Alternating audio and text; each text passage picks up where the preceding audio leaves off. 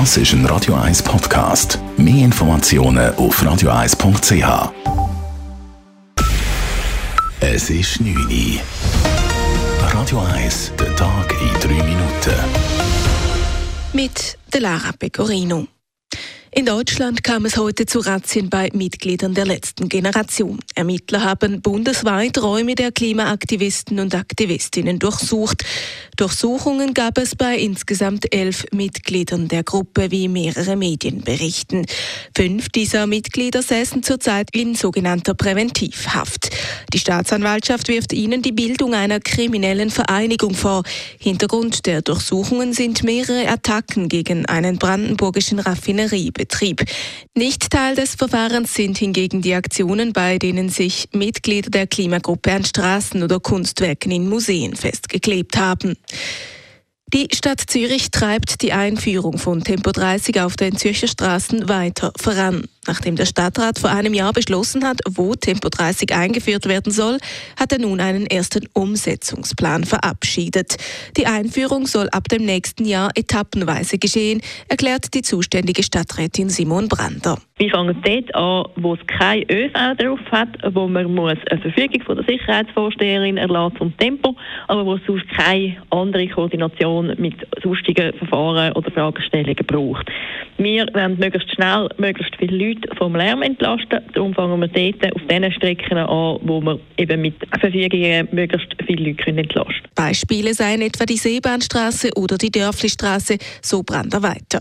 Komplizierter wird die Umsetzung von Tempo 30 bei Straßen mit ÖV.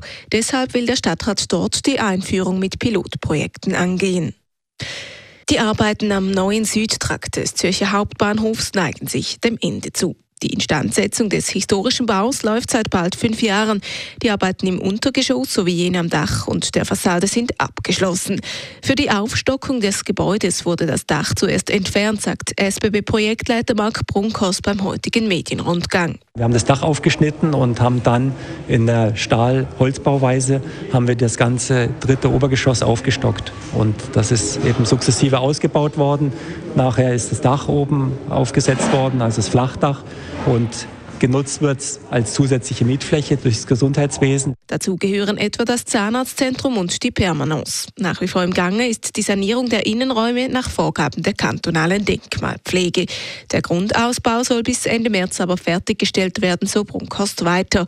Die Eröffnung des Südtrakts ist dann auf den Spätherbst 2023 geplant. Der Wolfschutz wird definitiv gelockert. Das Parlament hat heute die letzten Hürden beseitigt. Die Räte waren sich zunächst noch uneinig über Detailfragen beim Herdenschutz. Bereits zuvor haben sich die Räte darauf geeinigt, dass Wölfe mit der Zustimmung des Bundes zwischen September und Januar präventiv abgeschossen werden dürfen. Abschüsse sollen Schäden und Gefährdungen verhindern, dürfen aber die Population nicht gefährden. Radio 1 Wetter. In der Nacht auf morgen Mittwoch ist es wechselnd bewölkt. Es gibt längere trockene Abschnitte. Ein Schnee und auch gefrierender Regen kann es aber trotzdem geben. Örtlich wird es glatt. Morgen Vormittag bleibt es recht grau. Aus dem Westen kommt Regen und auch der kann gefrieren. Vorsicht ist also Botten auf der Straße und Trottoirs. Die Temperaturen die liegen morgen Morgen zwischen minus 1 Grad und plus 1 Grad. Am Mittag sind in Zürich, Winterthur, Schaffhausen bis zu 6 Grad möglich. Die Schneefallgrenze die steigt auf 1500 Meter. Das war der Tag in drei Minuten.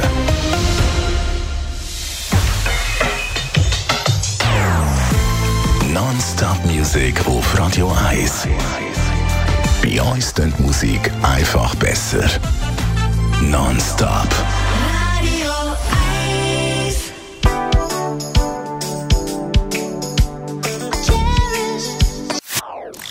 Das ist ein Radio 1 Podcast. Mehr Informationen auf radio1.ch.